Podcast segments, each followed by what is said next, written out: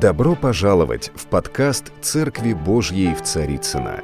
Надеемся, вам понравится слово пастора Сергея Риховского. Спасибо, что вы с нами. Дорогие мои, я буду продолжать тему, она чуть-чуть меняет свое название. Мы говорили о мертвых, которые не умирают и поставили знак вопроса. И говорили об этом целую проповедь. Сегодня продолжение. Я чуть-чуть сместил акцент в этой проповеди и название. На самом деле, это очень важное название, оно дает нам будущность и надежду. Вы знаете, в Священном Писании в 20 главе книги Откровения кое-что написано не только о смерти. Мы знаем, что в 15 главе 1 послания Коринфян написано «О смерть, где жало твое, ад, где победа твоя». Они впились в тело Христа и не смогли его победить, ибо он воскрес смертью смерть поправ и нам, живущим на земле, даровал не просто жизнь, но вечную жизнь. Мы вечно живем, мы люди, которые живем вечно. Вообще любой человек, он живет вечно, только вопрос где, вопрос с кем и вопрос в каком месте. Вы знаете, я прочту. Книга Откровения, 20 глава, я прочту некоторые тексты еще написания, давайте будем внимательно слушать, потому что этот текст, он подсказывает нам, о чем я буду проповедовать, собственно говоря, о чем написано в Евангелии. Смерть вторая. Здесь говорится о второй смерти. Есть э, мертвые не умирают, знак вопроса, или же восклицательный знак можно поставить, что мертвые во Христе, они, но когда не умирают? Смерть вторая не имеет власти. Кто знает, что есть смерть первая, есть смерть вторая? Если мы углубляемся в Священное Писание, если мы хотя бы один раз прочитали Евангелие, прочитали Слово Божье, мы бы четко понимали, что смерть, она так же многогранна, как жизнь. У нее есть власть, и потом нету власти. Однажды в Едеме прозвучало «смертью умрешь». Но всегда есть жизнь. И жизнь у людей духовных, она с избытком – и увидел я ангела, сходящего с небес, я читаю из 20 главы книги Откровения, который имел ключ от бездны и большую цепь в руке своей. Это уже почти конец книги Откровения, еще останется 21 и 22 глава, но в 21 уже начинается после 20 главы, я увидел новый Иерусалим, сходящий от Бога, сходящий от Бога, и там будет там будет вечная жизнь для тех, которые посвятили свою жизнь Иисусу Христу. Он имел ключ от бездны. Бездна бездну призывает. И цепи он взял дракона, змея древнего, который есть дьявол, сатана, и его на тысячу лет. И не зверг его в бездну, и заключил его, и положил над ним печать, дабы не прельщал уже народы, доколе не окончится тысяча лет.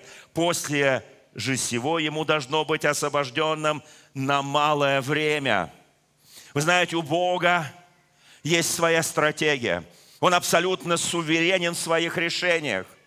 Он есть путь истинной жизни. Когда Бог что-либо делает в этом мире, никто не знает ни дня, ни часа. Вы знаете, иногда какие-то, может быть, не очень важные вещи Он открывает живущим людям на земле. Как написано, Бог ничего не делал прежде, но есть, не открыв своей воле своим пророкам. Но есть нечто, что сокрыто от всех. Это день Его пришествия. Писание говорит, не знает никто ни дня, ни часа, когда придет Иисус Христос на эту землю, только Отец. И вот что здесь написано.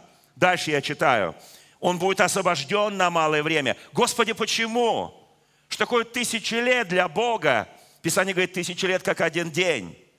Но вы знаете, что-то есть в этом еще мы не постигли глубин божественного откровения, мы не так глубоко проникли в эту бездну премудрости Божьего откровения. И там написано, и увидел я престолы, и сидящих на них, которым дано было судить, и души обезглавленных за свидетельство Иисуса, за Слово Божие, которые не поклонились зверю, ни образу его, не приняли начертание на чело свое и на руку свою, а они ожили и царствовали со Христом тысячу лет.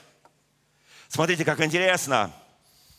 Те, которые остались верны призванию, остались верны Христу – верны крещению, которое они принимали, верны нашему Господу. Здесь написано очень ясно и понятно. Они не поклонились зверю, они были обезглавлены, не поклонились его образу, не приняли начертание на чело и на руку. Они ожили, они ожили и царствовали со Христом тысячу лет. Прочие же из умерших не ожили, доколе не окончится тысячи лет. Это первое воскресенье. Я сейчас не буду делать теологические изыскания вот в этих местах Священного Писания. Смерть вторая, смерть первая, тысячелетнее царство. Кто-то говорит, оно уже есть, кто-то говорит, оно еще только придет. Кто-то говорит, все что угодно. Да? Я сейчас не хочу, вот это не дело проповеди за кафедрой. Это несколько другие моменты, которые богословы пытаются для себя раскопать. Но я, для меня есть принцип – что люди, которые пострадали за свою веру, которые были обезглавлены, которые не приняли начертания ни на чело, ни на руку, те, которые были верны, и здесь написано, что они не поклонились. Вы знаете, у меня есть одна проповедь, где я говорил, что тебе могут сделать начертание, но оно не будет работать. Тебе могут силы это сделать, но оно не будет работать, потому что ты не поклонился зверю. Дьявол будет пытаться имитировать неверность церкви. И сегодня мы сталкиваемся в современной мощной геополитике, такой духовной церковной геополитике, когда христианство попало в некую такую стрессовую ситуацию, потому что не может понять, что происходит. И кажется многим христианам, что это уже дно. Мы дно еще не пробили. Потому что это будет совершенно другое. Будут христиане обезглавлены. О, друзья мои, кто-то скажет, ну, я, может быть, как-то так со страхом к этому отношусь, но я, не, конечно, не приму начертания, и, конечно, я буду верен Христу, конечно, я не поклонюсь этому зверю. Аминь, слава Богу. Но не бойтесь, Писание говорит, убивающих тело, но бойтесь, что может душу вашу погубить. Так говорит Слово Божие. Извините, я обязан если кто помнит видение, которое говорилось на 23 год, я сказал о том, что мы будем порционно говорить о том, что будет происходить дальше – несколько такие высвечивать моменты духовные, которые в мире будут происходить. Блаженный свят, имеющий участие, вот в этом стихе название проповеди. Блаженный свят, имеющий участие в воскресенье первом. Кто хочет воскреснуть в первом воскресенье? Там условия, между прочим. Не хочу углубляться. Но там есть условия. Господи, когда мы умираем, мы где будем? Не переживай за это. Господь сказал, если что я приготовлю обителей. У моего Господа много обителей. Не переживай, не ломайте себе голову, где я буду, если умру, если я не воскресну при первом воскрешении. А многие воскреснут. И дальше написано, блаженны свят, имеющие участие в воскресении первом. Над ними смерть вторая. О, как интересно. Оказывается, есть смерть первая – и затем есть смерть вторая, не имеет, здесь сказано, власти. Итак, смерть первая, которая их обезглавили, их убили. Они приняли мученическую смерть за Христа. И они умерли, как Иисус Христос на кресте умер. Был распят и умер, был пронзен и умер. Ради нас, за нас. И здесь написано «воскрес» смертью смерть поправ. И здесь Писание очень ясно, конкретно, четко говорит о том, что произойдет. Здесь написано, вторая смерть не будет иметь над ними власти, но они будут священниками Бога и Христа и будут царствовать с Ним тысячу лет. Аминь. Слава нашему Господу. Когда же окончится тысячи лет? Я очень хочу дочитать эту главу потому что в ней заложены глубинные смыслы, глубинная суть верности, служению, подвигу христианскому, пониманию жизни и смерти, пониманию всего бытия. Здесь написано дальше. Когда же окончится тысячи лет, сатана будет освобожден из темницы своей и выйдет опять прельщать народы, собственно говоря, что он делал на протяжении тысячелетий. Другого он делать не может находящиеся на четырех углах земли Гога и Магога, и собирать их на брань, и число их будет, как песок морской. И вышли на широту земли, и окружили стан святых и город возлюбленный, и не спал огонь с неба от Бога. И здесь написано в синодальном периоде «и пожрал их». Господи, у тебя интересное выражение. А дьявол – прельщавших их, который был скован на тысячи лет, а которого потом освободили на малое время, вержен в озеро огненное и серное, где зверь уже и лжепророк уже и будут мучиться день и ночь во веки веков. Скажи аминь.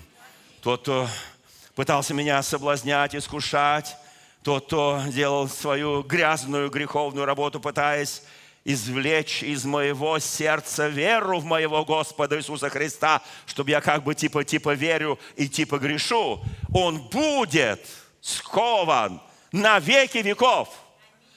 И там же будет и лжепророк, и зверь, и антихрист.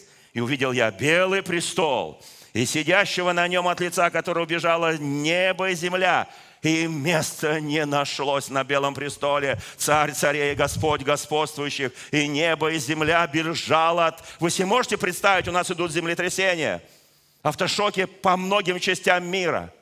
Это страшно. Это колоссальная трагедия. Турция, Сирия, другие места земли. Плиты тектонические сошлись. Кто-то их свел опять вместе, они, раз... они обрушили целые города – Писание говорит, 24 глава, будут глады моры, землетрясения по местам, начало болезней, но там слово начало болезни не только имеется в виду болезни физического тела или душевные, или духовные болезни, там имеется в виду болезни земли, начало родовых схваток земли. Вот что там написано в оригинале. Что-то должно родиться. Так говорит Священное Писание, написано – и увидел я белый престол, сидящий небо, и земля бежала, не нашлось им места. И увидел я мертвых, малых, великих, стоящих пред Богом. Книги раскрыты были. Иная книга раскрыта, которая есть книга жизни. И судимы были мертвые по написанному в книгах сообразно с делами своими. Море отдало мертвых, бывших в нем. Смерть и ад отдали мертвых, которые были в них – и судим был каждый по делам своим. И смерть и ад повержены в озеро огненное. Это смерть вторая. Кто не был записан в книге жизни, тот был брошен в озеро огненное. Все правильно. Спасибо, операторы. Но это страшно. Это страшно. Вот так живешь, живешь, живешь, живешь, живешь а потом полная безнадега. Абсолютная. И полная безнадега. Господи, Боже, подскажи, что делать. Вы знаете, я в прошлом себе не подсказывал. Если мы мертвы во Христе, если мы в себе носим мертвость Иисуса Христа, меня можно ругать, меня можно хвалить. Меня говорят, почему, Сергей Васильевич, вы не отвечаете вот на это, вот на это, вот на это? А потому что я мертвый. Ну, вас же оскорбили? Да. Вас же возвысили, похвалили? Да. Вас это как-то никак. Ну, придите к мертвому и говорите ему, ругайте его, хвалите его. Он вообще никак не отреагирует. Листите ему, а ему все равно. Потому что, потому что его душа не там. А тело, простите меня, это прах земной, это перс земли, это глина, из которой мы сотворены. Послушайте, придет день, когда мертв, море отдает своих, земля отдает своих, все отдают своих, потому что из праха ты взял, в прах возвратишься и опять возвратишься. Я не знаю, в каком теле мы воскреснем. Написано, сеется тело душевное, стоит духовное. Это уже тайна такая, пускай теологи рассуждают. Я практик. Для меня очень важно практикум быть. Мертвые могут сказать, сказал один великий святой, великий отец церкви в граде Божием – Мертвые могут сказать, что тела их смертные, потому что апостол сказал, тело мертво для греха, но дух жив для праведности. Тем показывает, что и жизнь, и смерть одновременно живут в человеке. Смерть в его теле, а жизнь в его духе. Скажи соседу, извини, брат, извини, сестра, но как бы это тебе не показалось странным, но в твоем теле живет смерть. Извини, но в твоем духе живет жизнь. Слава Богу! Дети мои, пишет апостол Павел, послание Галатам, 4 глава, 19 стих. Дети мои, для которых я снова в муках рождения, доколе не изобразится в вас Христос. Я хотел бы теперь быть у вас, пишет Павел, изменить голос мой, потому что я в недоумении. Вы начали духом, заканчиваете, как всегда, плотью. Забывая, что плоть, в ней живет смерть. Живите духом. Первое послание Коринфян, 15 глава. Апостол Павел здесь пишет. Это глава, которая посвящена торжеству воскрешения. Мы на Пасху обычно читаем эту главу. Если Христос не воскрес, то наша вера тщетна. Но Он воскрес, первенец из умерших, смертью смерть поправ. И здесь написано, зачем нам каждый час рисковать своей жизнью, пишет Павел. Я каждый день стою перед лицом смерти. В синодале написано, я каждый день умираю. Я каждый день стою перед лицом смерти. У меня есть выбор. Умереть для Иисуса и то есть жить для Иисуса. Умереть для Иисуса – это одно и то же, что жить для Иисуса. Или же не умирать за Иисуса, а начать грешить. То есть и смерть тебя убивает. Я каждый день стою перед выбором. Братья, верно, как то, что я хвалюсь вами перед Иисусом Христом, нашим Господом. Он говорит, я умер, он, он даже это возвел в некую похвалу. Он говорит, я умираю каждый день. Я каждый день, написано в новом переводе, стою перед выбором смерти. Я стою перед самой смертью. В оригинале написано, в синодальном оригинале, естественно, есть другой оригинал, греческий, но тем, тем не менее, мы по-гречески мало то, кто читаем. Я каждый день умираю. Свидетельствуя о том похвалою ваши братья, которые вы меня хвалите, да, которые имею во Христе Иисусе Господе нашим. Дальше, Римлянам 8 глава. Ибо живущие по плоти, о чем помышляют? О плотском. Помышления же духовные, жизнь и мир – Потому что плотские помышления – суть вражда против Бога. Ибо закону Божьему не покоряются, да и не могут покоряться. Слушайте, прям приговор какой-то. Покорись Богу не могу. Ну покорись Богу, ну жизнь же тебя ожидает вечная. Не могу. Почему? Почему ты не можешь? Потому что у меня помышления плотские. А плотском мыслю – Поэтому не могу покориться, потому что плотские помышления – суть вражда против Бога, ибо закону Божьему не покоряются, да не могут покориться, потому что Потому что, потому что, помните прекрасную проповедь одного из братьев здесь, да, «Узови Господа Бога твоего», помните, да? Кто помнит чем? Сердцем, разумением и чей? Крепостью. Разумением. Где приходит помышление? Вот здесь. И дальше написано, смотрите. Посему живущие по плоти Богу угодить не могут. Вау! Как интересно! Мы сейчас перейдем к гордости. Помните, я обещал добить гордость? Но вы не по плоти живете, Господь говорит.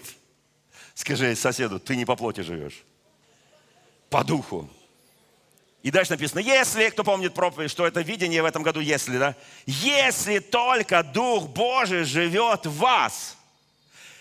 Если, опять если, если же кто Духа Христова не имеет, тот и не его. Вау! Господи, как понять Тебя? Как проникнуть в глубины Твоего Духа? Как проникнуть в эту бездну премудрости? Господи говорит, читай Слово, молись. Трудись для Господа. Живи полноценной жизнью. Вы знаете, нам никто не мешает жить полноценной жизнью. И на работе, и на учебе, и в семье. Никто не мешает, кроме нас самих. Вообще никто не мешает. Подайте руку, кому кто-то мешает. Мы сейчас прям быстро разобьем это по слову. Я сам себе могу мешать, мне никто не мешает. Слушайте, здесь написано дальше. А если Христос в вас, то тело мертво для греха, но дух жив для праведности. Если же дух того, кто воскресил из мертвых Иисуса, живет в вас, то воскресивший Христа из мертвых оживит из ваши смертные тела духом своим, живущих в вас. Но это сокровище мы носим в глиняных сосудах. Слава Богу, чтобы, чтобы эта выдающаяся сила, которая исходит не от нас, а от Бога, мы всегда носим в теле своем, стих 10, смерть Иисуса, чтобы была явлена Его жизнь в нас. Слушайте, прекрасное место, правда, да? Мне очень нравится. Итак, смерть вторая. Кто бы не хотел дважды умирать? Не, в духовной жизни мы умираем каждый день. Помните, мы читали в Толстене, я каждый день умираю, Павел говорит, каждый день.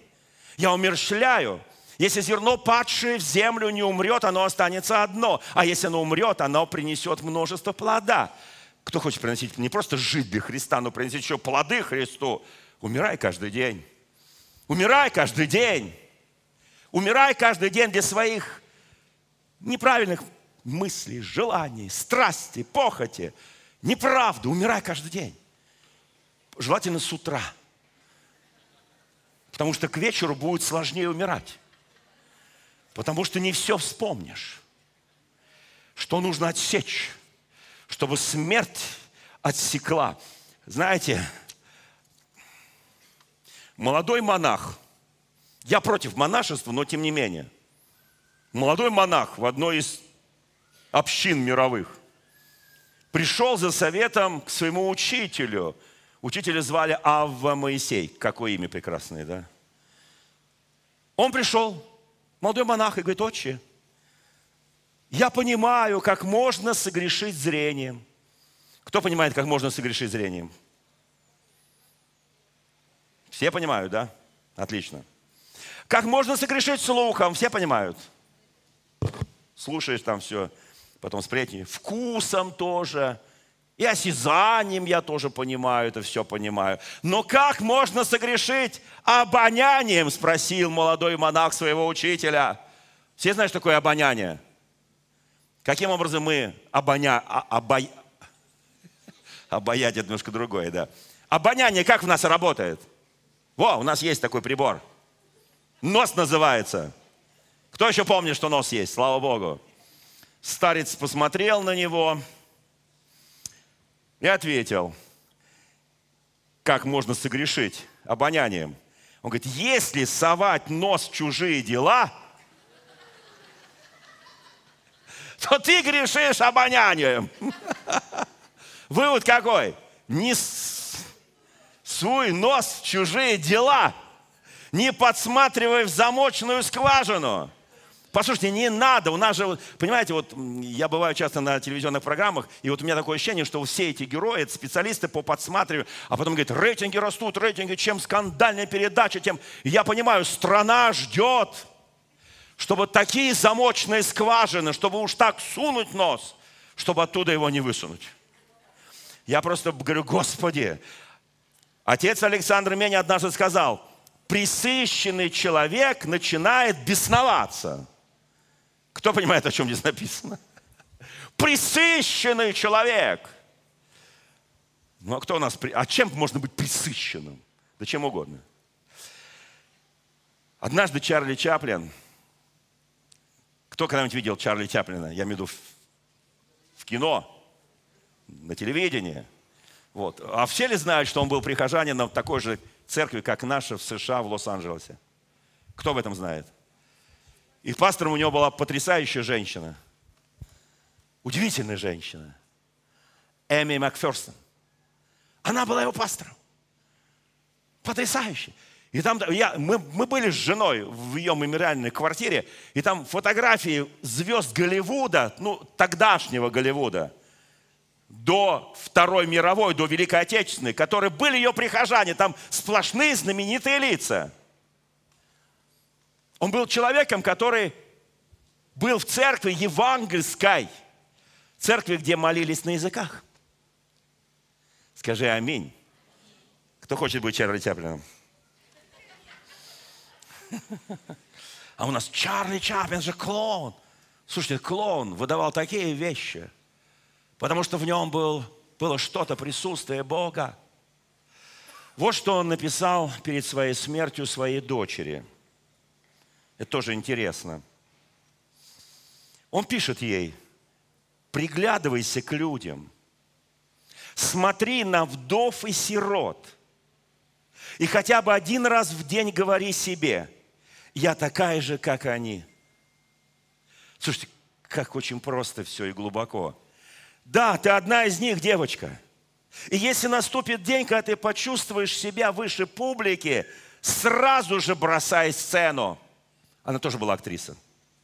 И помни, в семье Чаплиных не было такого грубияна, который бы обругал извозчика, ну тогда были извозчики, сейчас таксисты, или насмехался над нищим, сидящим на берегу реки, я умру, доченька, а ты будешь жить. Я хочу, чтобы ты никогда не знала бедности. С этим письмом посылаю тебе чековую книжку, чтобы ты могла тратить сколько пожелаешь. Но когда истратишь две монеты, не забудь напомнить себе, что третья монета не твоя. Она принадлежит другим. Она должна принадлежать незнакомому человеку, который в ней нуждается. А такого ты легко можешь найти в этом мире – я говорю с тобой о деньгах, ибо познал когда-то дьявольскую их силу. Не продавай своего сердца за золото и драгоценности. Знай, что самый большой бриллиант, который есть в мире, это солнце. К счастью, оно сверкает и светит для всех. В оригинале было написано, что самый большой бриллиант – это Бог.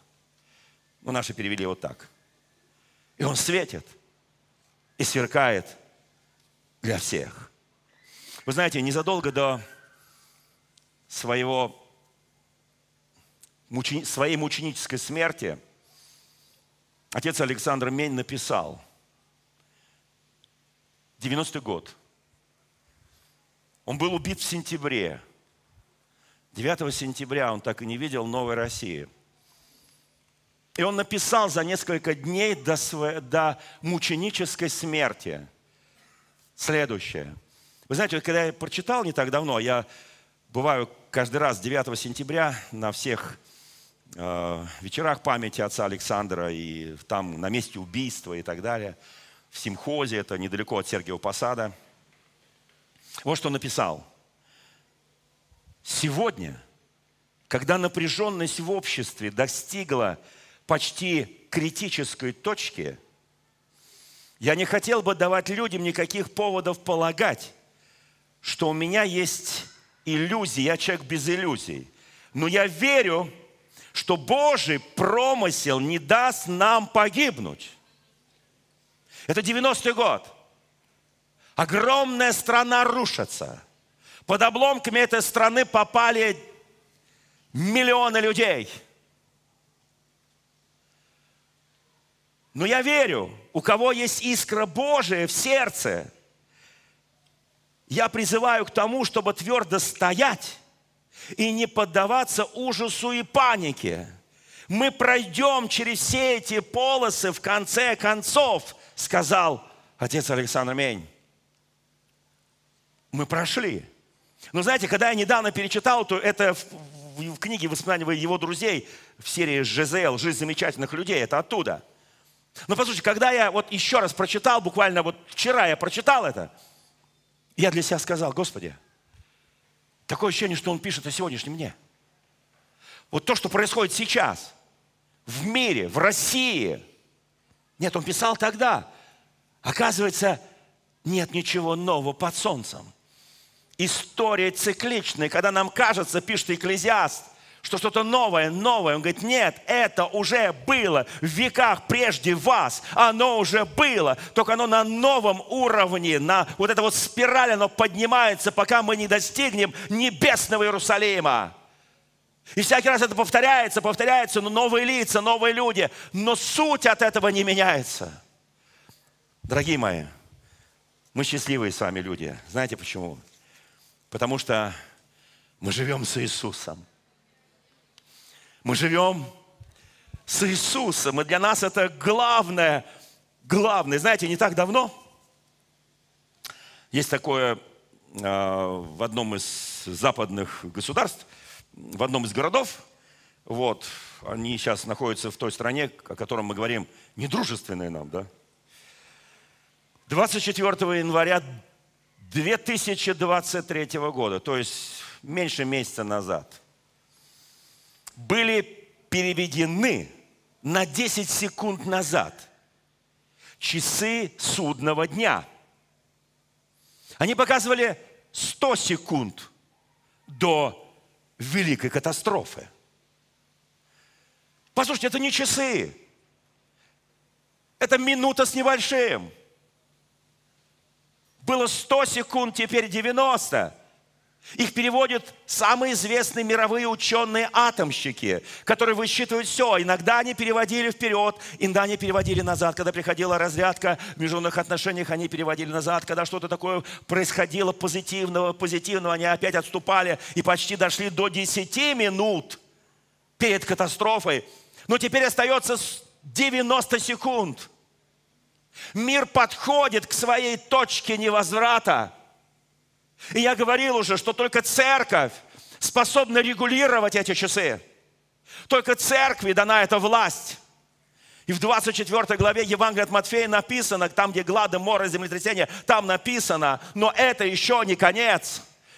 И там же тоже написано, то, что я читал с 20 главы, будут убивать вас и думать.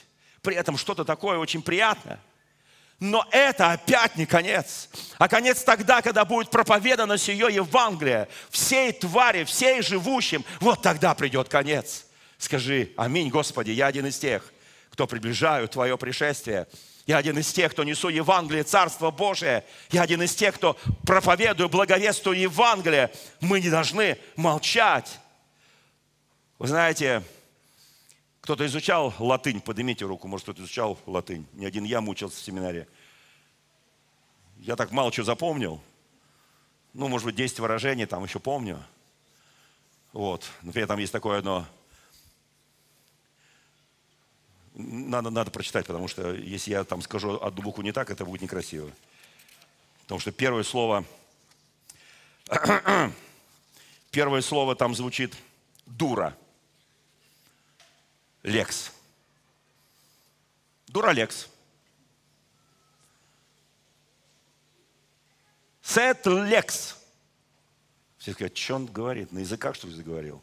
Ну да, на языках, только на латыни. Вот как оно звучит. Закон суров, но это закон. Или закон есть закон. Это не нами сказано. Сказано еще давно-давно в римском праве – очень давно. Знаете, есть такое выражение «человек человеку волк». Но это, кто скажет, это в Тамбове. Тамбовский волк тебе товарищ, да, помните? Да? Нет, друзья мои, я не буду сейчас э, по латыни искажать этот язык прекрасный.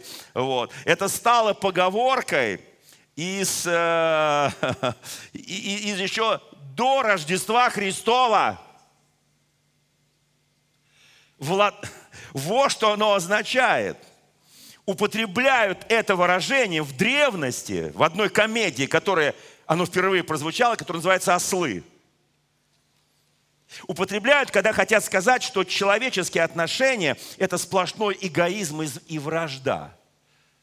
Давайте мы разрушим человек человеку волк. В советское время эта фраза характеризовала капиталистов – в противоположность которому в обществе строителей коммунизма человек человеку товарищ и брат. А есть такое, знаете, знаменитое латинское выражение, многие алкоголики его используют. Истина в вине. In vino veritas. Veritas это, это истина. А вот продолжение это выражения латынского мы не используем – А дальше очень хорошее. Инаквас санитас. Здоровье в воде. Смотрите, как интересно? Ну, здоровье-то в воде.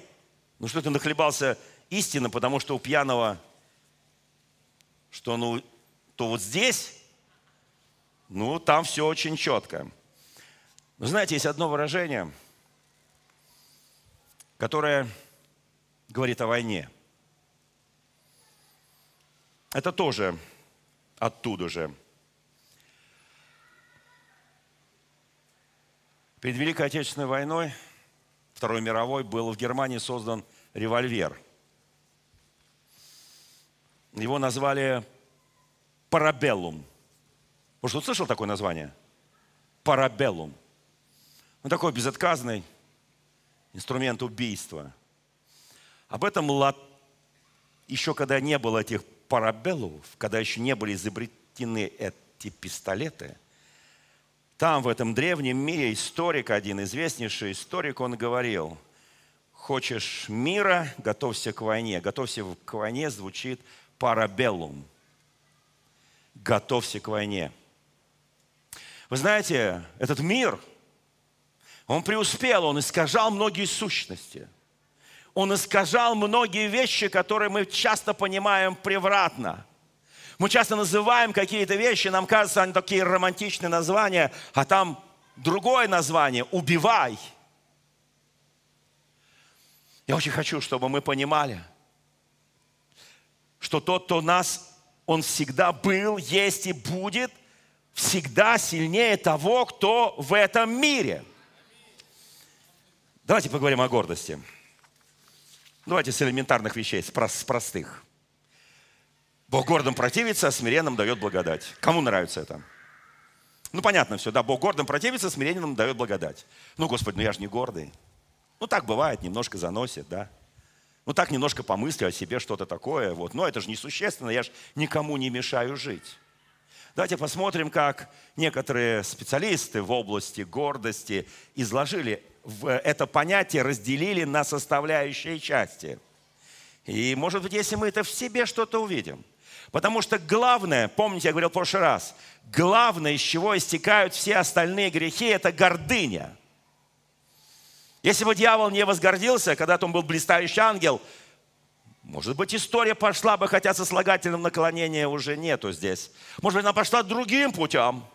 Но гордость предшествует падению, так говорит Священное Писание – Давайте посмотрим, как некоторые специалисты, эксперты разложили это слово. Помните, я говорил, что гордость – это самое демоническое, самое смертельное, источник других смертельных грехов, высокомерие развращенный эгоизм и так далее и тому подобное. Вот как он, этот специалист в гордости, простите меня, изложил основные некие, а, скажем так, а, симптомы этой гордости. Гордость обидчива. Как просто, да? Я сейчас могу говорить, братья и сестры, поднимите руку, кто хотя бы один раз в жизни обижался. Каждый говорит, я вообще не горд. Я самокротость, я само смирение. Ты обижался хотя бы один раз в жизни? Да. А два раза? Да. А три раза? Да. А вчера обижался? Вчера не успел. Снег пошел, я понял. Кто обижался последнюю неделю хотя бы один раз? О, Господи, это же симптоматика гордости. Это же гордость. Потому что именно гордость обидчива. Потому что застронули твое, струны твоей души, не на тех, так сказать, аккордах сыграли, не те струны затронули, не тем инструментом, так сказать, задели твои струны души. И все, тебя рвануло прям. Гордость заставляет думать, есть еще одна э, такой симптомчик. Гордость заставляет тебя думать, что ты лучше и полезнее других. Лучше всех и полезнее других. Никто так не думает, нет? Это что? Гордыня, да. Ну, конечно, да. Гордость всегда уверена в своей правоте. Гордость не любит учиться. Кто не любит учиться, поднимите руку. У нас сейчас середина февраля, кто уже дошел хотя бы до конца бытия? Кто уже записался в нашу библейскую школу? Мощнейшую школу, называется «Без тормозов». Библия без тормозов. Гордость, как правило, не любит благодарить. Если ты не поблагодарил человека, ты гордый. Ва. Странно, да? Как-то так. Гордость всегда любит выигрывать, в том числе в спорах. Гордость не умеет проигрывать. Гордость поражает зависть. Гордость порождает, порождает, порождает недоверие. Гордость рождает нас чувство, что нам все должны. Гордость всегда и во всем ищет выгода для себя. Гордость подталкивает нас находиться в кругу людей, которые не только уважают нас, но и считают нас главными. Слушай, там большой список не хочу уже. Знаете, это очень легко проверить, противится мне Бог или нет. Господи, Господи, но в том виде, в чистом, в идеальном виде, то, что назвал слово гордость, а вот кто-то взял и разложил. Господи, ну если это во мне есть, я каюсь перед Тобой, Господь. Я прошу Тебя, прости меня, Господи. Я не замечал этих вещей, я обижался, я не думал, что это как-то не так перед Тобою, Господи. Я всегда был уверен, что я прав я лучше. Я не люблю вот этого, я не люблю вот это, я никогда ничего не попрошу. Я не люблю благодарить Господь. Я хочу всегда выигрывать. Слушайте, друзья мои, кто хочет, чтобы смерть вторая не имела над тобой власти? Смерть вторая, как написано в 20 главе Откровения, не имела над тобою, надо мною власти и силы. Если ты хочешь Очисть свое сердце. Мы говорили, помните, о животных, которые минуют, э, которым присвоили статус там семи смертных грехов. Но это католики написали, ну ладно, имели право, наверное, о них такая история там в Европе сложная, да. Давайте так. Я хочу сейчас кое-что как напоминание сказать о том, как Христос вышел на общественное служение. Мне очень нравится это. Как он вышел на общественное служение. Вот так оно звучит – Евангелие от Луки в 4 главе. «И пришел в Назарет, где был воспитан, вошел по обыкновению своему в день субботний в синагогу, стал читать. Ему подали книгу пророку Исаии. Он, раскрыв книгу, нашел место, где было написано «Дух Господень на мне». Если ты хочешь, чтобы в своих молитвах, когда ты начинаешь молиться утром, днем, вечером, неважно – первое, что возникало в твоем разуме, это Бог. Я подчеркиваю, это Бог, не обстоятельства, не ситуация, не кто-то из людей, который тебя мог обидеть, оскорбить, а Бог. Дух Господень на мне. Дух Господень и гордость несовместимы. Дух Господень и страхи несовместимы. Дух Господень и непрощение несовместимы. Дух Господень несовместим все, что мы здесь прочитали. И Он делает тебя мягким, податливым, кротким, смиренным. И ты умеешь благодарить, и ты умеешь служить. Слушайте, Дух Господень на мне, ибо Он помазал меня благовествовать нищим, послал меня исцелять сокрушенных сердцем, проповедовать пленным освобождение, слепым прозрение, отпустить измученных на свободу. Не взять их в полон – но отпустить их на свободу. Подумайте сейчас, дорогие братья и сестры, если в вашем окружении есть люди, которых вы пленили неправильно, не любовью пленили, а пленили обидами, ненавистью, еще чем-то, отпустите их.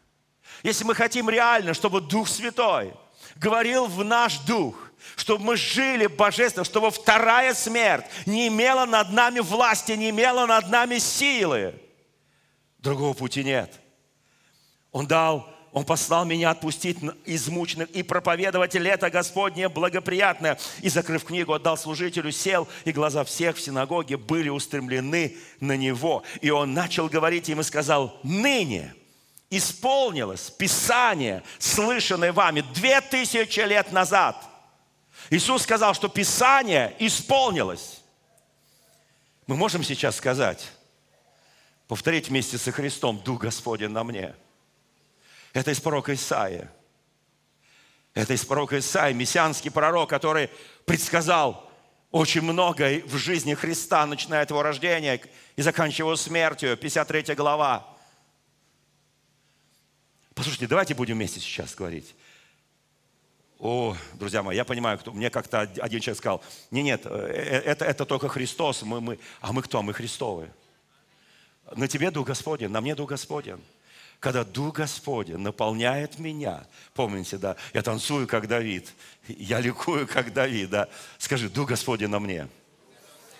Он помазал меня благовествовать нищим, послал меня исцелять сокрушенных сердцем, проповедовать пленным освобождение, слепым прозрение, отпустить измученных на свободу, проповедовать лето Господне, благоприятное.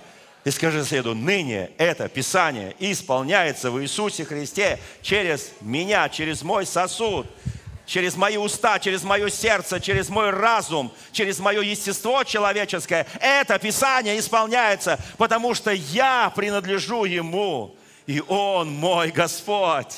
Слушайте, 1 Фессалоникийцам, 5 глава, 14 стиха. Умоляем вас, братья и сестры, вразумляйте бесчинных. Ты хочешь не умирать во второй смерти? Я хочу.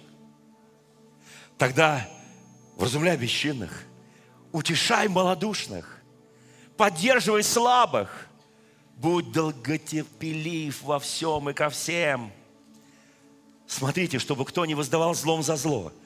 Но всегда ищите добра друг к другу и всем. Всегда радуйтесь, непрестанно молитесь, за все благодарите, ибо такова вас воля Божия в Иисусе Христе. Духа не угашайте, пророчество не уничижайте, все испытывайте, хорошего держитесь, удерживайтесь от всякого рода зла. Сам же Бог мира да осветит вас во всей полноте, и ваш дух, скажи, и мой дух, и моя душа, и мое тело во всей целости да сохранятся без порока в пришествии Господа моего Иисуса Христа. Аминь. Слава нашему Господу. Слава нашему Господу. Бодрствуйте, потому что мы не знаем ни дня, ни часа, когда придет Сын человеческий. И последнее. Однажды вы приходите в церковь храм, молитвенный дом, неважно куда. Там, где молятся. Там, где служат вместе. Мы служим Богу в любом месте, хоть в лесу, хоть под душем, хоть на кухне. Я не знаю ни одного места на земле, где нельзя служить Богу.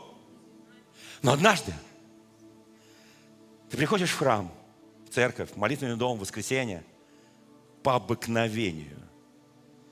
Здание стоит – людей практически нет. Пару человек так с воплем ползают по полу, назрыт рыдают. Еще несколько злобно машут кулаками в небо, а оно молчит. Страшная картина, правда? Церковь взята, а мы не спасены. Есть такое выражение, кричит как оглашенный или оглашенный. Что оно означает? В средние века, когда люди не имели права участвовать в святом причастии, в литургии для верных, они должны были, они еще не крестились, они должны были с воплем выбежать из храма, и двери должны были закрыться. И они с криком и воплем выбегали из храма, потому что они не спасены, и двери закрываются. Такая была традиция. Сейчас такой традиции нет. Сейчас к причастию мы все подходим. Никто не кричит там, достоин, недостоин. Но это была традиция. Я хочу, чтобы пусть в этой жизни мы покричим, как оглашенные, Господи, я что-то чувствую, где-то у меня что-то ушло. Боже, это прекрасные места Священного Писания, Дух Господень на мне, но я хочу быть уверен, что смерть вторая не будет иметь надо мною власти. Я не умру, я буду жить вечно с моим Господом Иисусом Христом. Поверь, дорогие, это главное в нашей жизни. Главное ваше удостоиться Вы знаете, может быть, сегодня бросается нам вызов, но в этой ситуации, в которой мы живем, других политических вызовов нам не нужно. Только духовные вызовы. Живи полноценной христианской жизнью. Делай божественную работу. Служи Господу. Будь верен и верен до смерти. Писание говорит, и дам тебе венец жизни. Давайте встанем пред нашим Господом. Господь милосердный, я благодарю Тебя за Твою церковь. Я благодарю Тебя за Твой народ. Я благодарю Тебя, Дух Святой. Я благодарю Тебя, Господи, что Ты вчера, сегодня, Ты во веки тот же. Ты не изменен своей благости и милости. Давайте помолимся друг за друга, друзья мои. У нас еще есть пару минут для молитвы. Просто прикоснитесь друг к другу или возьмитесь за руки. Можно прикоснуться, можно возложить руки на плечи, там, я не знаю. Пожалуйста, коснитесь, скажи, брат, сестра, я хочу тебя благословить. Я хочу, чтобы ты всегда был с Иисусом Христом чтобы Дух Господень был на тебе, чтобы Он помазал тебя, чтобы ты никогда не уходил от Него, чтобы ты до конца был верен Ему, до смерти, как наш Господь Иисус Христос был верен Отцу, до смерти и смерти крестной. Пройди этот путь. Пусть это путь будет для тебя величайшим благословением. Да, будут трудности, будут испытания, будут искушения. Все это будет. Но яви Христа этому миру. Господь, я благодарю Тебя. Я благодарю Тебя. Господи, мы пройдем. Никто из нас, Господи Боже, не опустит рук. Мы будем идти за Тобой. Мы будем верны Тебе. Мы будем стоять до конца, Господь. Это год, он изменит очень многое. 23 год, он поменяет многое на, вообще в мире. Он поменяет в геополитике, он поменяет в экономике, он поменяет в финансовой системе. Он многое поменяет. Господь, я прошу Тебя, пусть духовное мир окрепнет. Пусть люди, служащие Тебе, они станут сильнее. Нечестивцы будут делать нечестие, а праведники будут творить правду еще. Благодарю Тебя, Иисус. Во имя Отца и Сына и Святого Духа. Аминь. Дорогие друзья, спасибо, что были с нами. И до встречи на следующей неделе на подкасте «Церкви Божьей в Царицына.